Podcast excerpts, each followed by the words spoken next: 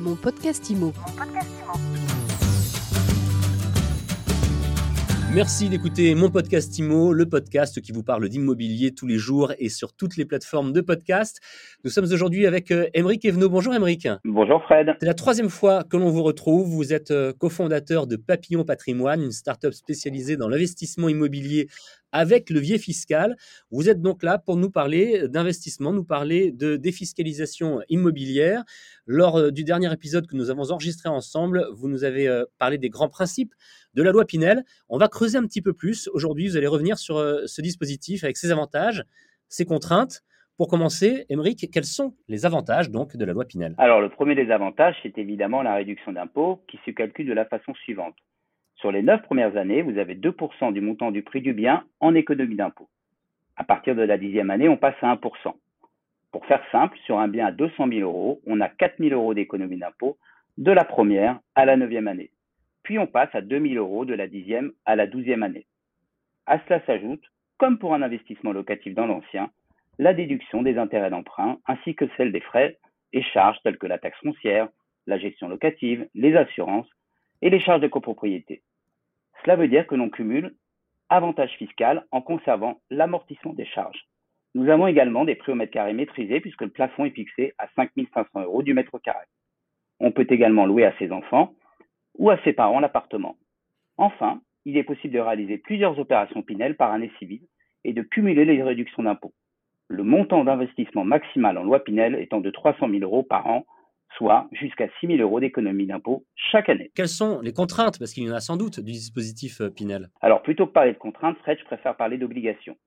La première des obligations est la durée de détention, qui est au minimum de 6 ans. En cas de revente avant les 6 ans, on s'expose au remboursement des avantages fiscaux perçus. La seconde, c'est le plafonnement des loyers qui dépend de la zone géographique sur laquelle se trouve l'opération. À Paris, par exemple, le plafond étant à 17,55 euros du mètre carré, il n'est pas judicieux de faire un Pinel dans la capitale.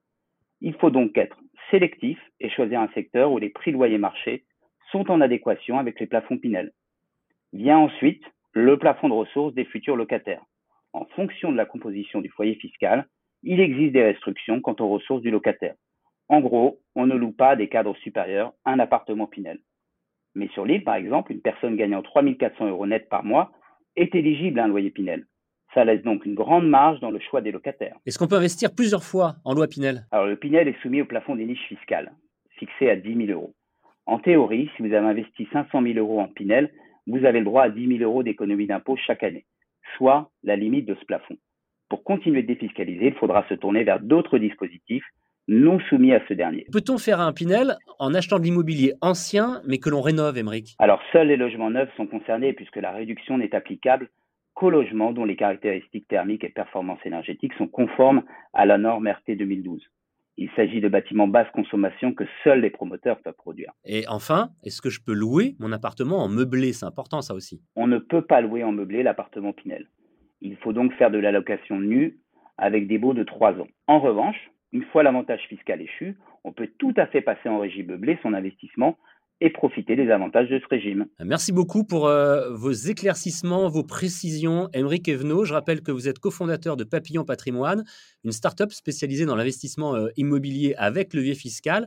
Et je pense que vous ne nous avez pas encore tout dit sur la loi Pinel. On se retrouve bientôt pour euh, la suite. À très bientôt, Fred. Mon podcast IMO, c'est tous les jours, c'est sur toutes les plateformes de podcast et également sur mysweetimo.com. À quand vous voulez, où vous voulez, pour un nouvel épisode, pour une nouvelle interview. Mon podcast IMO. Mon podcast IMO.